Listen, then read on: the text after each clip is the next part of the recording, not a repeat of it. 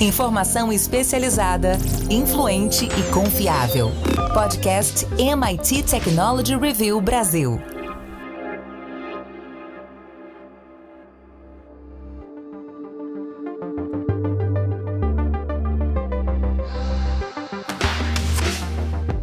Olá, eu sou André Miceli e esse é mais um podcast da MIT Technology Review Brasil. Hoje eu, Rafael Coimbra e Carlos Aros vamos falar sobre os drones, sobre os drones militares. Vamos debater sobre de que forma esses drones de mercado eh, mudaram a maneira como as guerras são travadas.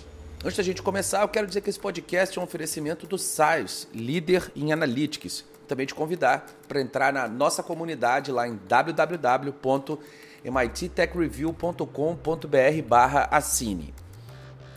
Rafa Coimbra, a guerra na Ucrânia nos mostrou que esses drones baratos, que estão amplamente disponíveis, estão sendo usados não apenas para assassinatos seletivos, como estava acontecendo lá no início, mas também para combate, para abate em massa. O que, que isso significa para o combate e para as Forças Armadas em geral? André, isso muda muito a lógica das guerras como a gente conhecia até então. A gente precisa antes só fazer uma diferença do que a gente chama de drone. Os drones, quando eles surgem para guerras, eles eram uns equipamentos bem maiores, uns aviões. Tinha gente que até hoje chama né, de VANT, veículo aéreo não tripulado, é, e carregar ali alguns sensores. Eles eram comandados à distância por soldados. Os Estados Unidos usaram muito esse tipo de recurso já anos atrás, só que a gente viu, nós cidadãos que não participamos de guerra, vimos também nesses últimos anos uma explosão, sem trocadilho, dos drones comuns, dos drones caseiros. Qualquer um pode hoje comprar um drone. Essa tecnologia ela vem aumentando é, exponencialmente. É impressionante quem já teve contato com drone, você vê que os recursos de navegação, são quase parecidos às vezes de um avião de pequeno porte, os sensores, a parte toda de geolocalização, automação e a estabilidade que ele alcança para atingir os seus objetivos, no caso, obviamente, de um cidadão, não é matar ninguém, mas ele faz ali percursos, as câmeras melhorando, altíssima resolução, em tempo real você consegue acompanhar o que está acontecendo ali. O que acontece, André, é, aconteceu com os drones e o que acontece às vezes com tecnologias é que o pessoal que olha isso com outros olhos, os olhos aqui no caso da guerra, se aproveitam desses recursos bons e começam a usar para o mal, no caso aqui a guerra. E aí a galera começou a fazer um hack de drone. Pega o GPS de uma empresa, pega o drone de outra empresa, vai montando ali um drone quebra-cabeças. Essa é uma forma de fazer um veículo que consiga chegar num outro lugar e talvez a, a, é, matar uma pessoa. Vou dar um exemplo. O Estado Islâmico usa já há alguns anos um drone comum que qualquer um pode comprar e eles adaptaram lá para o drone levar uma granada, que é uma coisa leve. Obviamente, aqueles que tentam fazer um drone maior para carregar talvez um míssil, uma arma mais poderosa, eles têm que fazer essa adaptação que eu tô descrevendo. Juntam um, um, um conjunto ali de de computação com GPS, com câmeras, com sensores e faz com que esse veículo aéreo, esse drone, alcance os seus objetivos. Então tem, tem usos é, de diversas, diversas maneiras. Esse é um, né, André, que você falou, que é o de atacar e de matar uma pessoa. É barato, é rápido e não gera um custo humano para o exército que está usando esse tipo de tecnologia. Afinal de contas, se o, o drone for abatido, não vai ter morrido ninguém da parte que está atacando. Ao mesmo tempo, a gente tem que uh, considerar que esse equipamento ele também pode ser usado como uma espécie de copiloto de infantaria ali na hora que um exército está indo para cima do outro. Então você joga um drone na frente e ele vai mapeando o que está acontecendo para vigiar, ver onde está o inimigo, e a mesma coisa o contrário. Dá para levantar um drone e ficar fazendo uma vigilância para saber se a tropa inimiga está chegando e aí se antecipar, uh, contra-atacar nesse sentido. Então muda completamente a lógica da guerra moderna, porque são equipamentos extremamente eficientes e cada vez mais baratos. Carlos Aros, como você avalia esse novo combate quando se olha tanto para os custos financeiros quanto para os custos humanos. O Rafa fez uma colocação importante sobre, sobre essas questões, mas quero explorar um pouco mais esse tópico com você. É, a gente tem, tem um aspecto bem interessante que é na guerra, e a gente está descobrindo isso é, à medida em que a gente acompanha a evolução desse conflito lá na Rússia, a guerra, assim como outros mercados, ela vai se beneficiando da evolução da indústria, ou das diversas indústrias. Nesse caso, nem é só a indústria bélica, a gente está falando uh, de várias indústrias, de vários segmentos dentro da indústria da tecnologia, da indústria de eletrônicos, que juntos uh, contribuem para o desenvolvimento desse poder militar. E ela se beneficia do barateamento, do momento em que a gente começa a ter maior acesso a determinadas é, a determinadas é, ferramentas, determinados recursos, e tudo isso vai tornando o processo mais barato.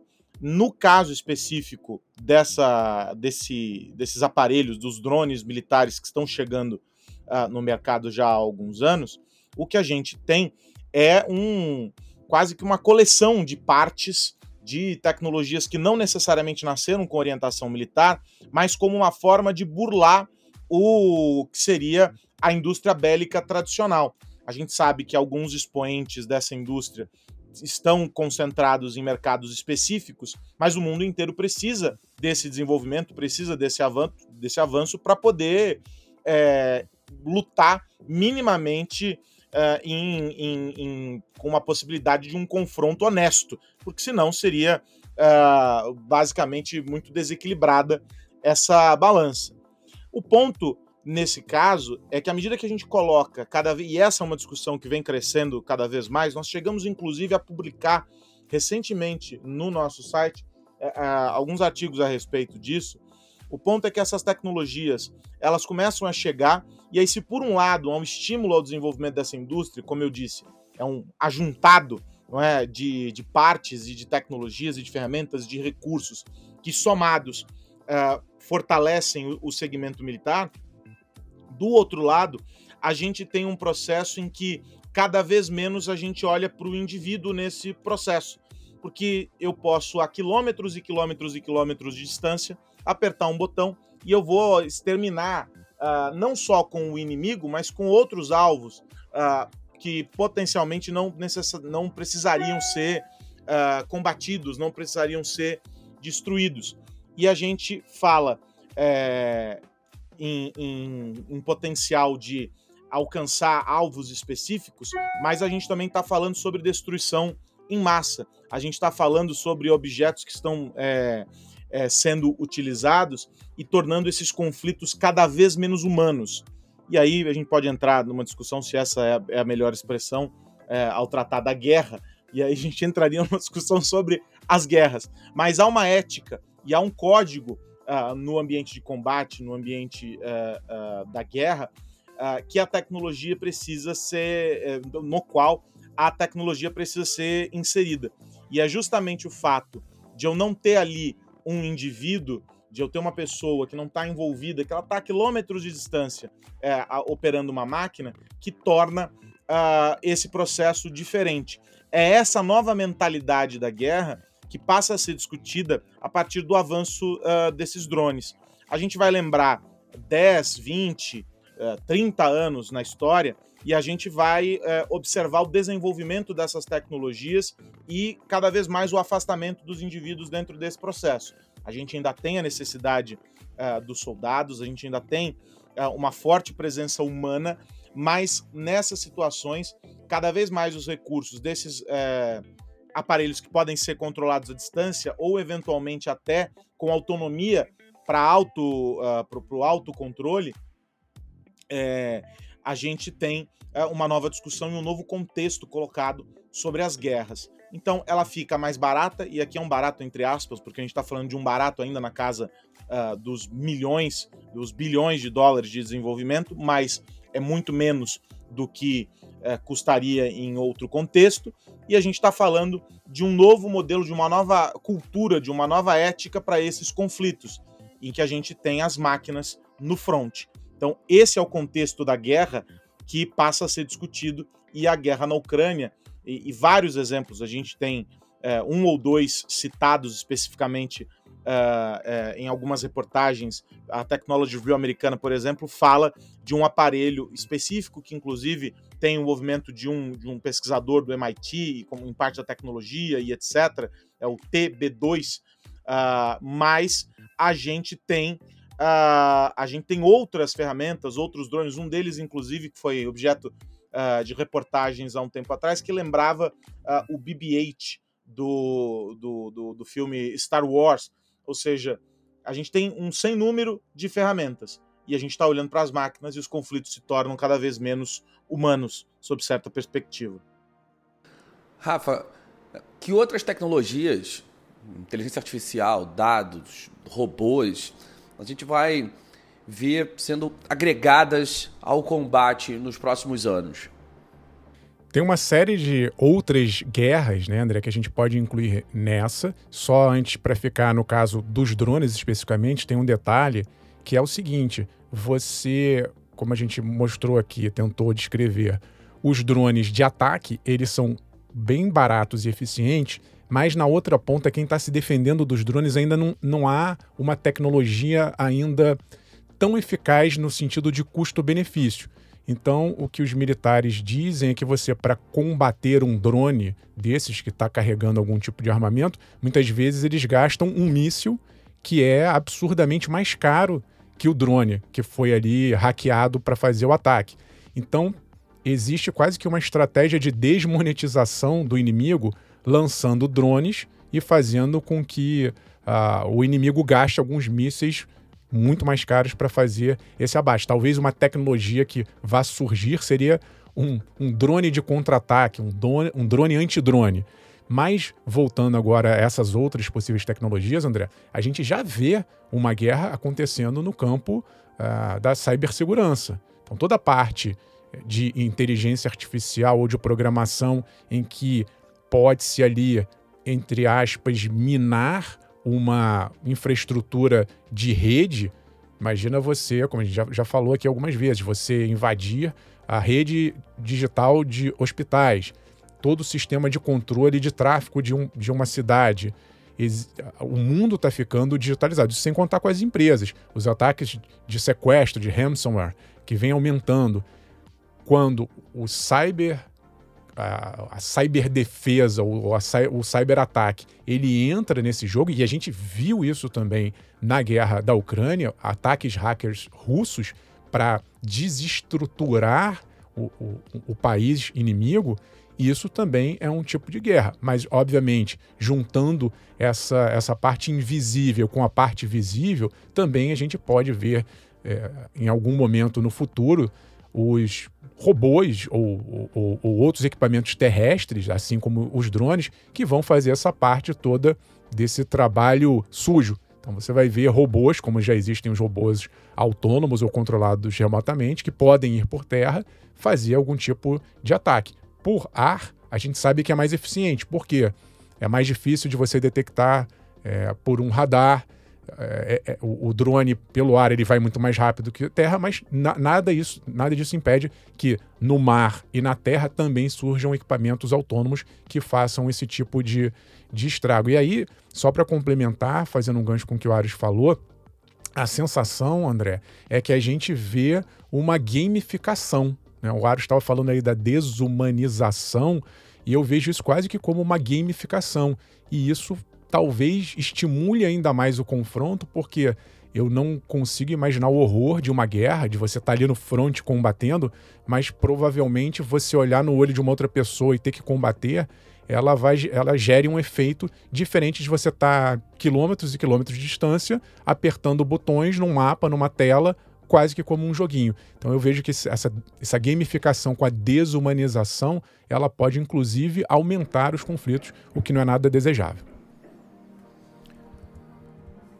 Carlos Aros, essas formas de combate vão coexistir ou a gente vai abandonar essas práticas antigas? Quando o Rafa fala sobre essa questão uh, do, do, eventual aumento em função da facilidade, o pós-trauma, todas as questões que a gente leu, viu em filme, se habituou a, a, a conviver na literatura e, e, nas histórias da guerra, elas realmente é, relatam esse, esse horror por parte dos soldados e a resistência, muitas vezes, em função das questões humanas que inerentemente estão envolvidas na guerra.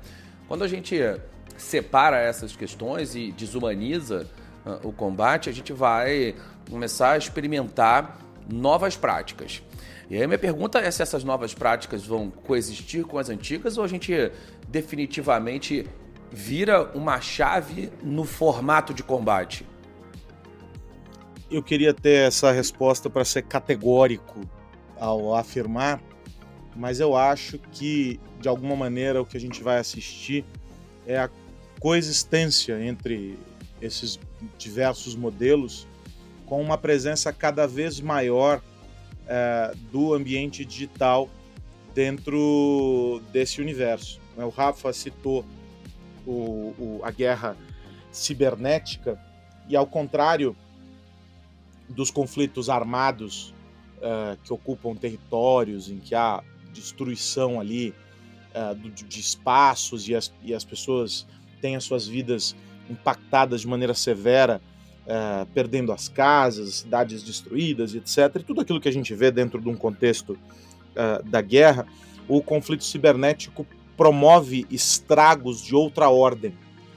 E a gente pode eventualmente até tentar comparar, mas seria como é, fazer a comparação entre abacaxi e banana. São coisas de grandezas diferentes, com, com objetos diferentes ali para serem analisados, mas com impactos importantes sobre as vidas das pessoas.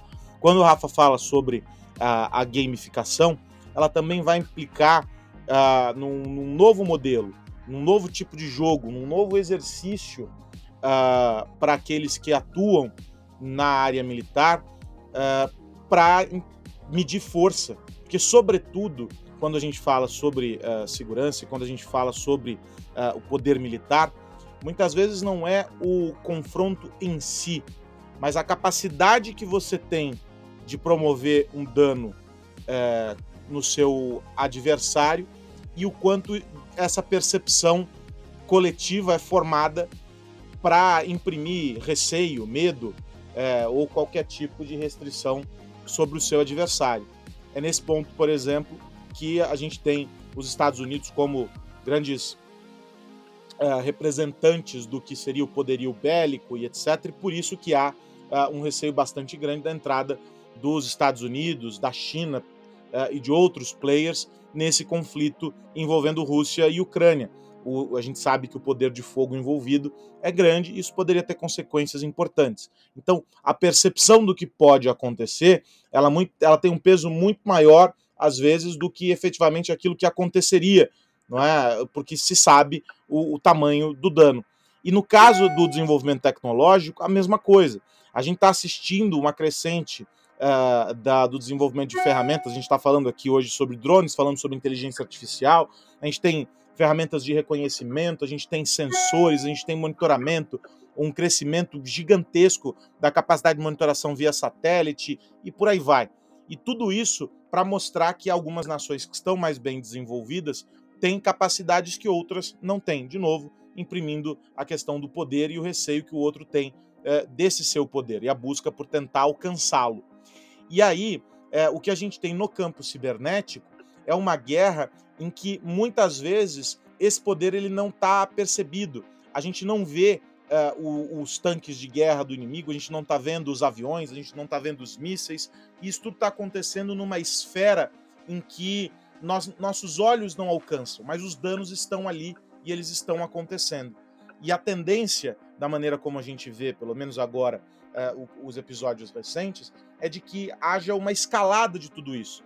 Então, nós vamos continuar vendo os conflitos acontecerem, as armas sendo colocadas, ou a possibilidade do uso dessas armas sendo apresentada, mas a gente vai ter em paralelo uma guerra silenciosa acontecendo, e é essa guerra que vai dominar uh, todas as outras, ela vai se sobrepor a todas as outras. Uma guerra que não vai ter fim, porque ela já acontece. Uma guerra que não tem exércitos propriamente mobilizados, mas que conta com diversos atores uh, envolvidos. E a guerra no campo cibernético é a nossa, não é mais a guerra do futuro, é a guerra do presente.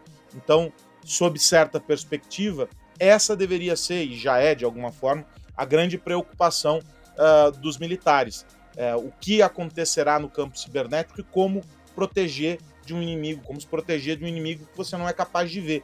Um, um conflito que está acontecendo, mas é muito difícil de ser observado. Quais os impactos disso? Quais a, a, as maneiras de contenção? Como mostrar e demonstrar a força?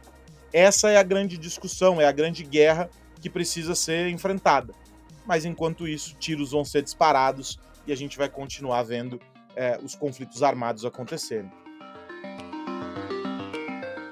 O que mais você precisa saber? E agora, seguindo o nosso ritual, hora de virar a chave. Rafa Coimbra, no que você vai ficar de olho essa semana? Tô de olho, André, num lançamento que ainda tem uma fila de espera. Eu tentei entrar nessa fila de espera, mas o, só tá rolando para quem tem, tem, tem, telefone com número nos Estados Unidos, então ainda não consegui.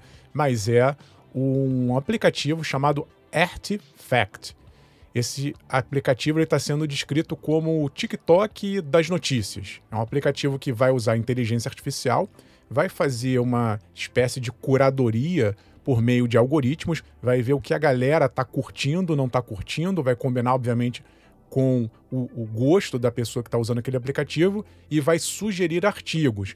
Aí você pode estar me pensando, bom, qual é a diferença disso para um Twitter, para um, um, Facebook? A diferença é que ele vai dar mais foco para conteúdo mesmo, para conteúdo bom, para algo mais noticioso, menos comentários, menos uh, aquela, aquele achismo da, da tia do Zap. Ele vai se concentrar em boas coisas. É, é uma mistura de algoritmos com uma curadoria humana. Então, eu imagino que isso, nesse universo de uh, mídia infinita, de produção absurda de conteúdo, em que às vezes a gente fica perdido e conta com muitas newsletters para fazer esse filtro. Aliás, quem não conhece a nossa, é, vale a pena dar uma conferida. A gente faz ali uma curadoria semanal para entregar um resumo e uma análise bem condensada do que aconteceu na semana, mas precisa de outras ferramentas também, e eu acho que esse aplicativo pode ajudar. Aliás, os criadores desse aplicativo são eles vieram do da Meta, né? Na época que eles trabalhavam no Facebook, então eles provavelmente têm muito conhecimento acumulado do que acontecia lá dentro e vão uh, colocar esse aplicativo na praça em breve. O único receio que eu tenho é que ele trabalhe com um viés de confirmação, com a, a, questão do filtro bolha, ou seja, com que ele faça com que a gente acabe consumindo mais do mesmo. Eu não vejo isso com bons olhos. Eu acho que, óbvio, cada um tem os seus interesses e é bom aprender com o que a gente gosta e trabalha, mas abrir a cabeça um pouco, ouvir lados diferentes, notícias de segmentos diferentes, eu acho que isso é extremamente saudável. E até hoje as tecnologias que trabalham nesse sentido ainda não conseguiram fazer isso de uma maneira bem feita. Na verdade, daria até para fazer, mas não há um interesse. É muito mais fácil você dar para a pessoa o que ela quer, ela ficaria consumindo, isso gera retenção, engajamento, audiência e é bom para quem vende publicidade no caso. Mas talvez esse novo aplicativo ele consiga equalizar o jogo, equilibrar o jogo e, e, e sair uma coisa interessante dali. E você, Carlos Aros, vai ficar de olho no quê? discussão nos Estados Unidos, não é? As autoridades uh, nos Estados Unidos estão cobrando explicações da Tesla sobre o software de direção autônoma que está funcionando nos carros da empresa, né? O, o Autopilot. Ele começou lá em 2015, etc. A gente teve alguns episódios envolvendo problemas e tudo mais, uh, mas basicamente é um conjunto ali de tecnologias uh, que uh, juntas permitem que o veículo consiga funcionar por conta própria.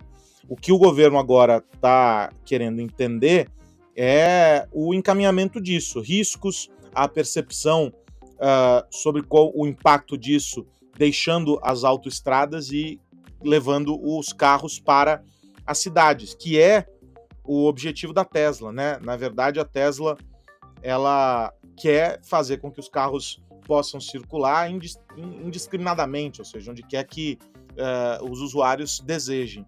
e há restrições impostas pela legislação para isso. As autoridades têm é, receio é, do que pode acontecer e aí estão solicitando explicações. É, a, a, autoridade lá de, de, de, segurança do trânsito e etc.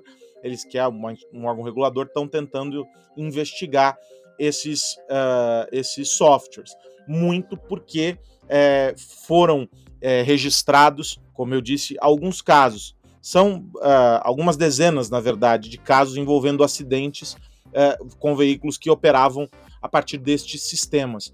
Alguns deles, infelizmente, levaram à morte uh, de pessoas. E aí, evidentemente, o, o, que as autoridades querem entender é, dentro de um contexto maior, qual é o risco da, da, do uso indiscriminado, do uso mais amplo uh, dessa tecnologia dos veículos autônomos. A gente sabe que a automação tem diversos níveis, e aí é, é uma grande evolução é, até que a gente alcance o quinto nível, e todo esse papo que a gente já discutiu aqui, inclusive. Mas o ponto para o regulador é sobre riscos e como garantir a segurança das pessoas. Essa não é necessariamente uma questão nova, não é porque envolve a Tesla, agora é a Tesla, mas uh, já a gente já assistiu isso com outras uh, empresas até a discussão sobre ter ou não ter volante e os pedais dentro uh, de veículos autônomos. Tudo isso já foi discutido exaustivamente, mas não se chegou efetivamente a respostas concretas.